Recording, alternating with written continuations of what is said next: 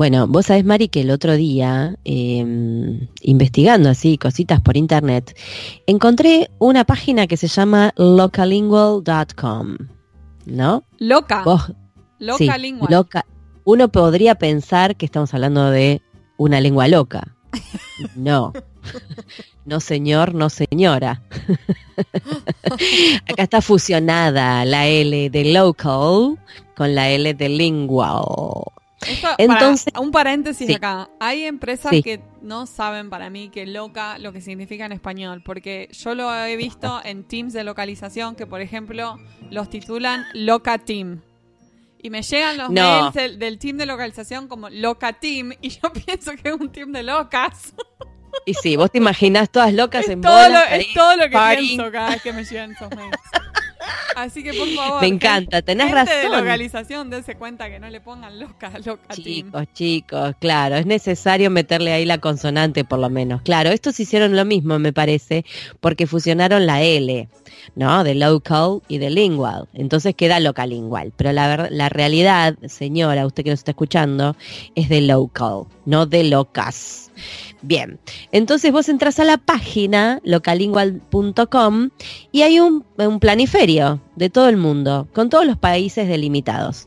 Si vos empezás a, a puntualizar, ¿verdad? En algún lugar, vas a ver que de cada país marcan en cada región, a veces puede ser cada estado, cada provincia, cada o en mismo en una misma ciudad tenés cinco cosas diferentes que tienen la forma de hablar posta de los habitantes de ese lugar.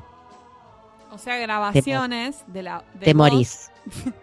Grabaciones de voz de gente que se grabó para que se escuche su acento. gente cualquiera, de gente cualquiera, ¿no? Entonces, por ejemplo, yo, yo soy porteña, ¿no? Entonces voy a Buenos Aires, me fijo, no, yo no vivo en La Plata, vivo en Buenos Aires capital, ¿no? Entonces, Podés por elegir ejemplo. las regiones re específicamente, está bueno. re, está buenísimo. Vos, por ejemplo, ves toda la provincia de Buenos Aires. Entonces tenés Bahía Blanca, Necochea, Pergamino, Zárate, Campana, Luján, La Plata, ¿no? O sea, está a ese nivel está, está, ¿cómo se dice?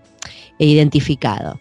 Entonces los habitantes, por ejemplo, de Mar del Plata pueden entrar y dice, en uno dice record the voice for this city, en otra dice listen to voices from this city. Entonces vos, por ejemplo, si querés ver cómo habla la gente de Argentina, suponte, vas, elegís qué zona, qué ciudad y escuchás a un habitante cualquiera que grabó su voz. ¿No es muy divertido? Muy divertido. Acá estoy entrando a la provincia de Santa Fe y veo que en Ahí Venado va. Tuerto todavía nadie grabó. Así que Marina, me voy a poner a grabar Marina. mi voz ahí. llama a la familia, llama... O pongo un vos- extracto del podcast directamente. Sí, para mí sí. Pero ojo, tendrías que contrastarlo con alguien que vive ahí todavía, porque vos estás viviendo en otro lado. Sí, yo ya hablo cualquier cosa. Entonces habría que, habría que ver cuánto has perdido de tu, de tu venado tuerto natal. Ay, es terrible, ya no sé dónde ubicarme en este mapa. Ay, pobrecita, ya no sabes si pones en el claro, es verdad, es verdad. Bueno, entonces está muy, está muy bueno. Yo en realidad cuando lo vi, lo primero que pensé fue, la gente que escucha el podcast, que sabemos que, que quizás hay gente que escucha, no sé, de otras partes de Argentina, de Perú, de Uruguay, de, no sé, donde sea que se esté escuchando el podcast, pueden entrar a su región y grabar su, su variedad de español.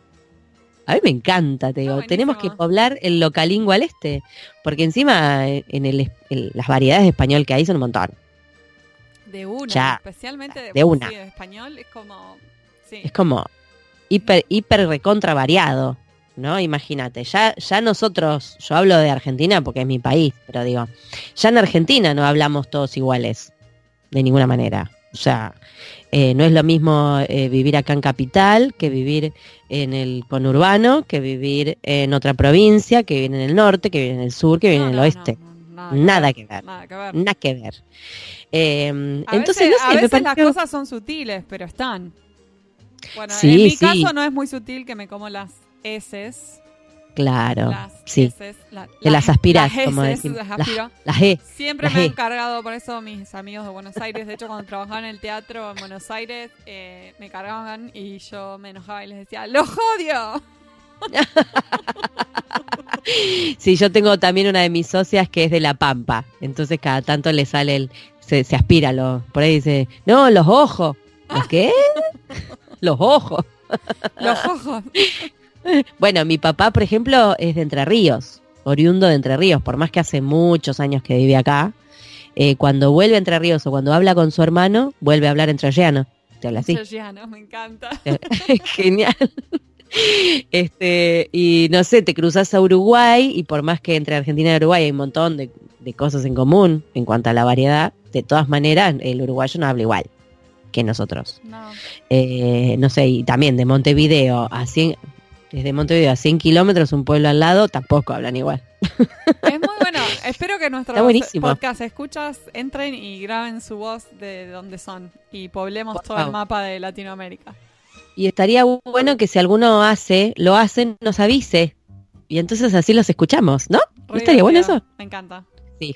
Ellas quieren ser amigas de todos los que escuchan. Bueno, a ver si alguno nos manda un mail, che. Oh, ¿Cómo son, eh? De jodidos. Bueno, después de estos minutos de pavada que, que solemos agregar al principio del podcast, damos inicio a nuestra próxima entrevista. Sí, hoy tenemos con nosotros a Selene Folonier. ¿Qué hace Selene Folonier? Mm. Contale, Mari. Mm, Nos vamos Contanos. a dejar. Quiero que quede en misterio, no sé. ¡Ay! ¡Naughty! ok, mystery. Chao. Adelante.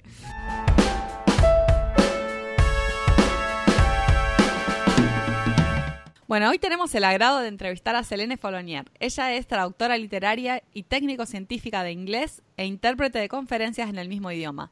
Egresada del Instituto Superior Profesorado número 8 Almirante Brown de Santa Fe, Argentina.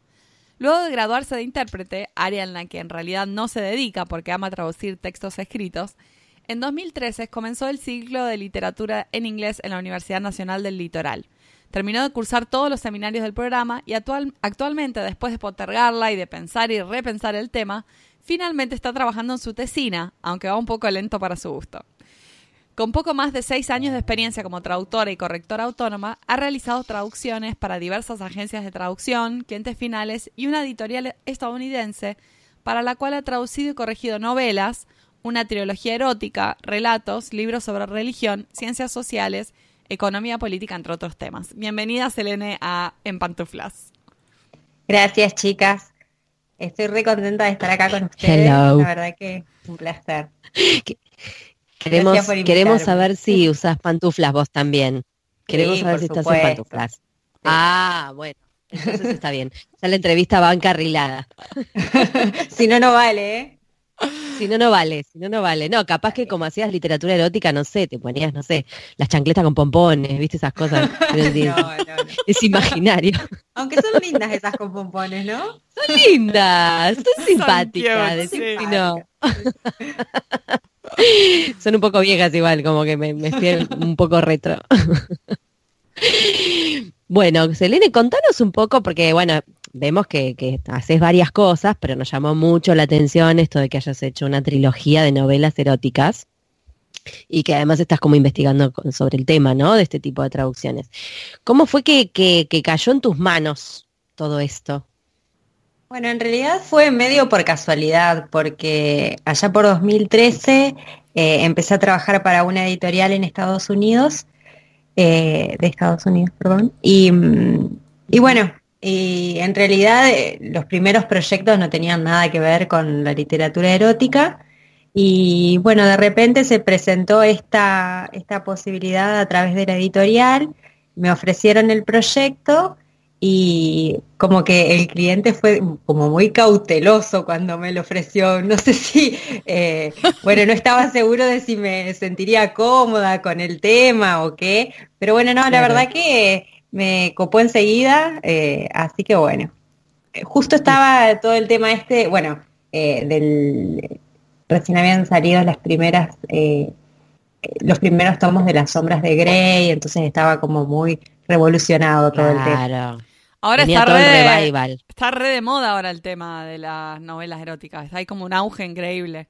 Acá en Los Sí, Ángeles sí. hay un hay un bookstore que está en Culver City. eh, bueno, no, no viene al punto, pero Por se ahí. llama The Ripped Bodice, que, que vendría algo así como el Ah. corsé, el corsé desgarrado, así se llama.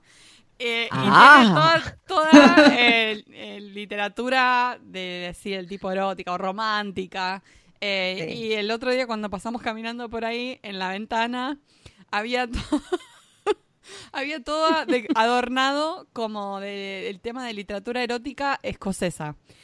De, Ah, sí, estaba así todo tipo, como telas específicamente escocesa. cientos de novelas de distintos, ¿En de distintos títulos muy graciosos escoceses, tipo Pero ¿qué Under, es Under the? Quilt. Esa es la que me acuerdo. Under the Quilt y la otra era Quilt Tease. ¡Ah! pará, pará. ¿Pero por qué? ¿Hay mucha proliferación de, de- de novela erótica en Escocia? No entiendo. Como que O también me parece agarraron Se puso la- de moda por el tema de Outlander, me parece. Como que repegó el tema de que la fantasía del encanta escocés. Me encanta Outlander, lo voy a decir acá. Me vuelve loca Jamie Fraser. Nos Me encanta. Totalmente, Nos sí. encanta. Bien. Me encantan todos los Fraser. Como dicen además, Fraser. No se le Ah, entiende mirá nada, vos pero no loco. importa.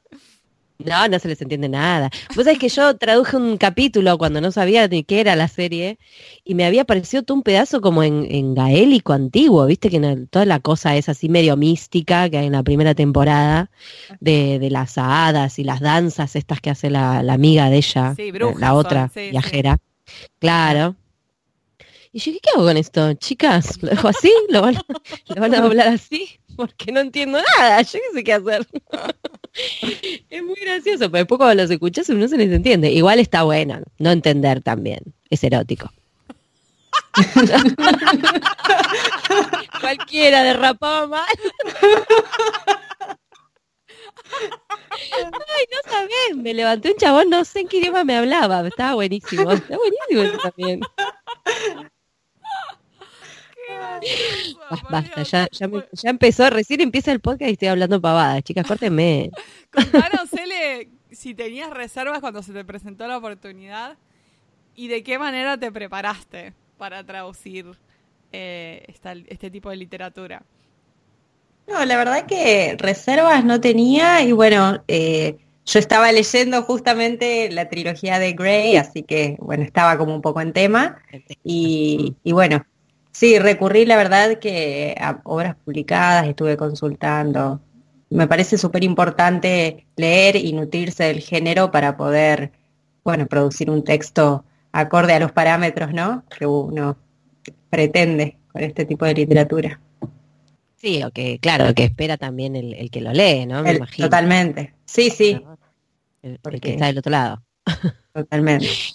Y, mm, y qué, qué, a ver, ya que vos tenés experiencia en, en traducción literaria, digo, porque esto también vino de, de tu cliente, de la editorial con la que ya trabajabas. Em, ¿qué, ¿Cuáles son los principales desafíos que vos encontrás al compararlo con otro tipo de texto literario? Eh, sabes bueno, igual eh, que todos los textos son distintos, ¿no? Obviamente, cada Sí, uno tiene totalmente. suyo, pero, pero bueno, digo, ¿cuáles son como los, las principales cosas cuando decís, uy, acá tengo que, a ver, ¿qué hago? sí, a mí me parece que uno de los problemas más importantes es el tema de la autocensura, ¿no? Porque, bueno, uno tiene que evitar como traductor caer en ella, eh, porque, bueno, uno está traduciendo para un público que pretende esperar ciertas palabras, ciertos eh, contextos, estilos, ¿no? Eh, entonces no tenemos que dejar que nuestra, bueno, nuestra cultura, nuestra idiosincrasia, nuestra ideología y demás influyan en las elecciones léxicas que tomamos a la hora de traducir. Entonces, bueno, me parece que esto es una de las cuestiones eh, más problemáticas. Eh, al igual que, bueno, eh, generalmente, o, o por lo menos en mi caso, me pidieron que tradujera para el español de Estados Unidos. Y Ajá. Uh, la verdad, sí, es un tema complicado, lo mismo que cuando te piden que traduzcas para América Latina, porque, bueno, en realidad son como eh, decir español de América Latina o español de Estados Unidos, son como umbrella terms, como algo Claro. muy global, digamos, que en realidad abarca un montón de variedades, o sea, desde eh, no sé, la, la rioplatense, el mexicano, eh, la región de los Andes, o sea, un montón de variedades del continente. Eh, entonces es muy difícil lograr esa equivalencia en los términos y demás que, que, genere el mismo efecto que genera el original en, en la lengua original en el lector y que la traducción cree lo mismo, ¿no? Entonces, bueno, eso para mí es fundamental. Sí, agrega sí, otro... se me hace que lo... Sí, agrega otro desafío re grande porque hacerlo en neutro es, me imagino que debe ser re difícil para cierta terminología erótica. Em, sí. No, y además te quedas con pocas opciones también. Porque la realidad es que digo, pensando, vamos a lo más, lo primero que uno se le ocurre, ¿no? Los nombres de los miembros. Sí. Suponte. Em, o de las partes pudendas. Ah, de las partes pudendas. Em, digo, ah. hay, ay, mm. este, no, pero digo, me parece que, que, también hay una jerga que es como más de lo, de lo popular, porque estás haciendo algo que en lo que no vamos a estar, bueno, no sé, capaz que es erótico no decir o decir siempre la misma palabrita, pero bueno, es un estilo. Si vos en general me imagino que el que escribe literatura erótica busca un, un crisol de palabras y de expresiones y de cosas, porque todo eso alimenta la fantasía. Entonces, pasar solamente un neutro, te quedas como con la nada misma. ¿No? Sí, tal cual. Y en realidad uno cuando tiende al neutro, eh, suele elegir por ahí eufemismos o, bueno, palabras que carecen de esta carga expresiva que es lo que en definitiva caracteriza al, género. Y entonces, bueno, ahí está de nuevo esta lucha entre la censura, autocensura y el neutro y... El neutro para mí censura también, así que es como... Claro, sí. Claro, tal cual. de esa manera, porque no podés eh, transmitir esa, esa carga expresiva, digamos, que genera en el hablante de determinada región, que por ahí en el de la otra región no lo genera. Sí, totalmente.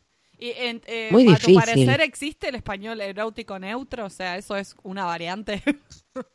y yo no sé si será una variante, o sea, es eh, es muy difícil lograr el, el, español neutro por bueno por esto que, que les comentaba.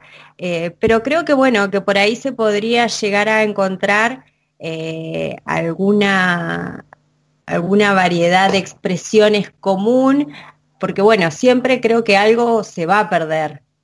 Siempre hay una pérdida, pero pasa con cualquier tipo de traducción. O sea, nosotros partimos desde eh, el hecho de que ningún, ninguna equivalencia es totalmente equivalente, valga la redundancia, en el plano lingüístico, ¿no? Eh, siempre hay una, una pérdida, eh, ya sea por cuestiones culturales, eh, por ideología, por lo que sea, que bueno, siempre que queda. siempre falta algo. Igual vos dijiste que te habían encargado como la traducción para como en español para Estados Unidos, o sea que quiere decir que quizás se hacen otras variedades para otros países, ¿o no? Para llegar al público de ese país, no sé cómo es. Sí, en realidad es, eso sería lo ideal, que, se localice cada, cada traducción para cada país, pero la realidad es que no pasa, o sea, no sucede. Eh, no, no porque el, mercado no, no, se presta, digamos, o sea. No, eh, no, no hay presupuesto para eso. con suerte, con suerte que te dividen entre el español de España y el de Latinoamérica, digamos, con suerte. Si no. Qué pena, che, qué pena. Este, no, pensé que por ahí siendo un género así tan, lo que pasa que es verdad, es una cuestión de números, digo, siendo un género tan particular, eh, quizás podría ser de una especie de localización, ¿no? A partir de una traducción base. Pero bueno, no, no, es como pedir mucho, sí, I know. Ay, hoy estoy como idealista. y retomando esto de, estaría bueno, y sí, claro. Eh, retomando esto de la búsqueda del español eh, erótico neutro, digamos, eh, vos estuviste haciendo una encuesta. Contanos un poquito cómo, ese, cómo fue ese proceso, qué, qué estuviste viendo, si algo te llamó la atención de lo que vas recolectando, ¿no? Sí, bueno, en realidad todavía no llegué a analizar las encuestas, eh, todavía estoy en la etapa de, de encuestar a las traductoras. Eh, pero bueno, esta encuesta se enmarca en, un, en una tesina que estoy haciendo para la licenciatura en inglés que cursé en la Universidad Litoral. Em, y bueno, lo que pretendo con este trabajo es, bueno, tratar de ver justamente si existe un, si existe la equivalencia en, los, en las palabras eh, sexuales o no, y una equivalencia que sirva para una eh, variedad del español eh, de Estados Unidos, de América Latina. Claro. Bueno, si existe el neutro, básicamente, si se puede llegar a lograr o, cómo lograrlo. entonces lo que planteo en mi trabajo es primero un análisis de corpus, porque yo creo que se puede, em, se pueden usar, bueno, perdón, otro de los problemas que identifiqué a la hora de realizar la traducción fue la falta de recursos eh, para español de América Latina. Hay muchos diccionarios, eh, páginas ah, de consulta y demás, pero para el español de España.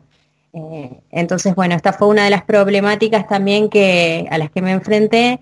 Entonces, yo considero que si uno consulta traducciones ya hechas, eh, puede llegar a, tener eh, más material o más referencias a las cuales recurrir a la hora de traducir.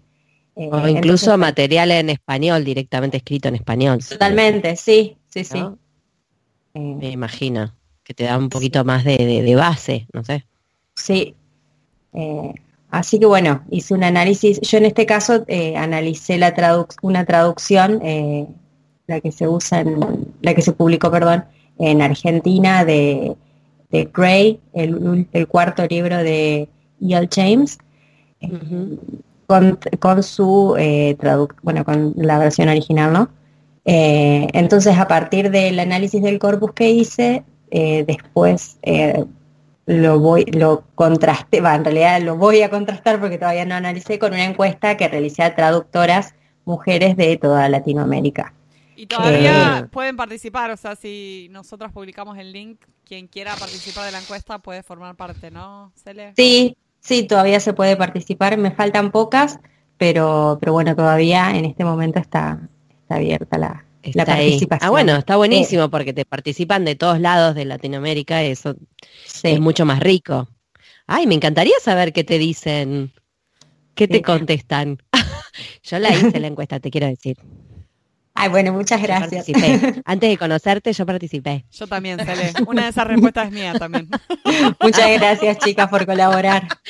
Sí, sí, yo te colaboré porque me pareció muy divertido. Yo dije, ay, es verdad. Porque es verdad que, mm, digo, no, yo la verdad no, no, no he leído La Sombra de Grey, no estoy muy al tanto del, del, género, voy a decir la verdad.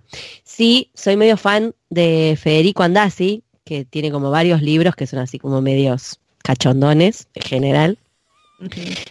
Eh, eh, y Federico tiene como, un abanico de, de, de adjetivos y de nombres para todo bueno, si querés chumear por ahí, a mí me, parecía muy divertido lo que, lo que escribía. Em, y me, pero lo, que me parece es que lo que está bueno de investigar en eh, la literatura, suponete, escrita acá, o yo no sé, Chile, Colombia, donde sea, en español, es que te da un poco de idea, ¿no? De, no te quiero decir de la calle, pero sí de la vida, porque me imagino que cada escritor toma, ¿no? de distintas experiencias como para meter ahí en un libro. Eh, así que no sé, me parece que está muy bueno. Quiero ver en qué queda tu. Vos analizabas dos términos que, bueno, que en inglés son dos términos para, para decir lo mismo, que son dick y cock. Sí, sí, así es. Eh, y analizabas de qué manera traducir ese término o esos términos, si hay más de una traducción. Exactamente. Em, claro, me faltó, no, me faltó mencionar ese detalle importante. Sí, no, por ahí porque la gente que no lo hizo no sabe de qué estamos hablando cuando decíamos miembros, miembros. Claro. Ay, sí, me parece que todos saben de qué estamos hablando. esto no es para el jardín de infantes, por favor. Este, bueno, em, Vos, eh, me intriga, por ejemplo, cuando vos estás, esto que vos decías de la autocensura, ¿no? Digo, porque después también me imagino que tu traducción va a un revisor. Uno no querría que la llame al revisor y le diga, che, te de mierda, te zarpaste, ¿verdad? Estás loca. No era tan guarro el libro. este, digo, a veces cuando vos ves la versión en inglés y lo que y tu traducción, ¿se la das a leer a alguien como para decir, a ver, vamos a testear a ver qué le genera, qué le parece, qué se imagina? ¿Haces eso? Sí, eh, trabajo con una colega, eh, bueno, ella siempre edita mis traducciones eh, para la editorial. Ah, bueno, es una... Sí, sí, es alguien con quien estoy muy acostumbrada a trabajar, me siento muy cómoda y bueno, la verdad que, que la, la situación es ideal. Hay confianza ahí, claro. Sí, hay mucha confianza, sí. hay mucha confianza. Claro, sí, porque se Sí. necesita como otro, otros ojos. Tal Sí, cual. totalmente. ¿Y Es vos? importante tener la perspectiva de, de otro que está en el tema también. Sí, claro. ¿Y vos lees literatura erótica en, en castellano para, para nutrirte más y sacar terminología o para, no sé, para porque te gusta, qué sé yo? ¿Algo para recomendar? Eh, Ah, después de buscar Under the Quilt, quiero ver qué, leo. Sí, eh, he leído algunas y bueno, cuando surgió este proyecto, también es como que ahí empecé a leer un poco más, eh, pero bueno, la verdad que no es mi, mi género preferido igual, aunque me, me llama la atención, me gusta, está bueno para traducir y demás. eh, bueno, o sea, no, no es lo que más leo, digamos, pero sí, eh, he leído Claro, algunos. más con un ojo crítico, digamos, más que, que como lectora, digamos. Más, más de, Sí, de andar desmenuzando. Totalmente, pero tengo que confesar que a la trilogía de Grave la devoré, así que Ah, mirá vos. Fue un, fue un hitazo eso. Yo no la llegué ni a leer, de repente salió la película. Pero ¿qué viste onda? que La película, la película no, la película no funcionó. no, no, no, no. ¿Y No, por qué no? Porque la- me parece que lo principal de un libro así es la fantasía. Entonces hacerlo, hacer la fantasía en pantalla grande, la verdad es como, Sí, es la cual. fantasía del que hizo la peli, la tuya puede ser otra, ¿no? O sea, me parece que ahí medio como que te la caga, creo yo. Sí, re, para mí tal cual Es eso. mi teoría. Le quiero decir esto al señor que hizo la 50, que, no le va a importar lo que yo opine. No le va a importar abs- en absolutamente nada lo que yo opine. Pau, vos habías tenido que traducir un libro que tenía partes, supuestamente, Sí, encuentros sabes que ahora me estaba acordando porque le pasa que Ay, chicas, no me van a acordar de eso. Eh, no, no, no, yo no tuve que traducir, en realidad tuve que revisar. No importa, es un señor, no importa, es un señor argentino, eh, estudió letras, qué sé yo, pero el, tipo se dedica a otra cosa, tiene mucha plata, entonces le gusta ponerse a escribir y se imprime sus propios libros, ¿viste? Nada. Eh, es el jefe de un amigo, entonces él me- me contactó para que yo le revise una novela. La novela no era erótica, o sea, era de otra cosa, pero tenía como cinco encuentros sexuales en toda la novela. O sea, era- y Bastante 200 para páginas. Novela, sí. 200 páginas, o sea, cinco, o sea, eran un, mon- mon- montón. Bueno, el tema es que él a mí me encargó, tipo, revisarme la ortografía, la normativa, digo, una cuestión de nada más que eso, ¿no? No era el estilo ni nada, pero de repente me encuentro con los cinco, estos cinco encounters, sexual encounters, vamos a decirles, eran todos iguales. Eran todos iguales, tipo, no sé, el chico de la casa con la chica que limpiaba, eh, la, la madre con el vecino, la otra no sé eran todos iguales, eran, por ejemplo, él se paró en la puerta y se abrió, se bajó la bragueta y ella se dejó hacer. Yo, uf, y así era la cuestión. Después al rato, no sé, ella eh, le lamió la boca y él se dejó hacer. Ay, por favor, yo dije, al quinto se dejó hacer, dije, no, me voy a pegar un tiro acá. no se dejaban hacer, eran re pasivos. Eran re pasivos, re, re monguis, o sea, como que no da, no, no, puede- no te dejes hacer, hace algo más copado, dame algo más copado. Y yo ¿cómo le digo, cómo le digo a este señor que esto es un bodrio, señor. Salga y haga algo a la calle, pregúntele a su compañero de trabajo qué hace en la cama, por el amor de Dios. Y si, ay, te juro, sufrí como una chiva, porque cuando le fui, le fui a decir que yo le di toda mi devolución de otras cosas y le digo, mira, no te lo tomes a mal, pero bueno, viste, me parece que está así, se lo dije. Digo, yo como lectora, le digo, quizás quisiera un poco más o que, que sean más diferentes, no sé qué decirle. que sean más diferentes. aparte, aparte se, lo, se lo conté a mis amigos y a partir de ese momento es, se dejó hacer. Y decimos cualquier idiotez y decimos, se dejó hacer. Es un plomazo. Aparte, digo, ¿quién quiere, quién quiere agarrarse así un fiambre que se deja hacer? O sea, no da. El amante fiambre, ¿no? Y se tira ahí. No da. Te juro. Yo no sé si lo cambió. no la volví a leer, o sea, la sacó la novela, pero yo no la volví a leer porque me cansé de leerla, entonces ya me había cansado de leerla, ¿no? Pero me quedó, viste, como diciendo, wow, o sea, la podés recagar la cosa, porque encima ni siquiera el tema central la novela.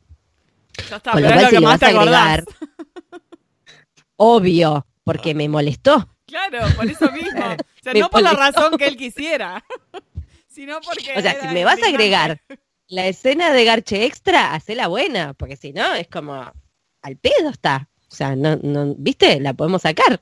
No, no, era buenísimo. Se dejó hacer, chicas. No la uses nunca, Cele.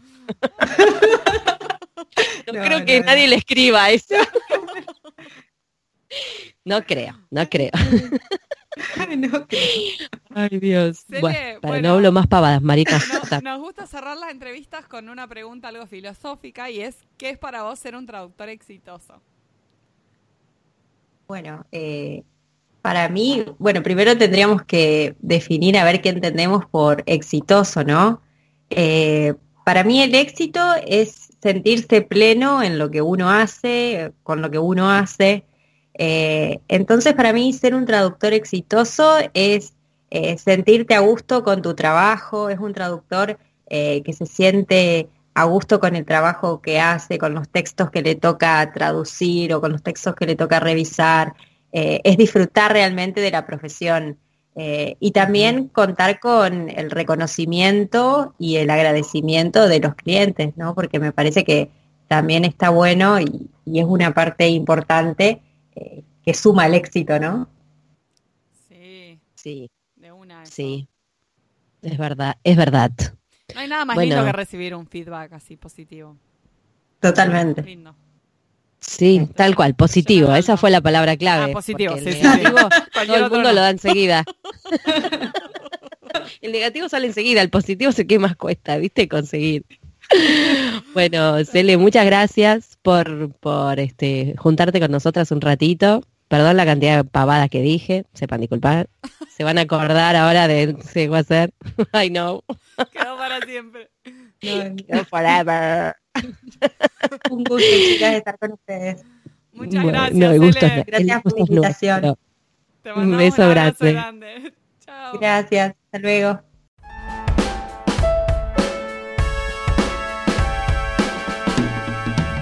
Este fue un nuevo episodio de En Pantuflas. Podés encontrarnos en la página en-delmediopantuflas.com y suscribirte a nuestro podcast desde iTunes, Podcast Addict o la tienda de podcast que más te guste. Prohibida su reproducción en el territorio de la Argentina, traducciones, las pantuflas de flamenco son mías. Y las de tigres son mías.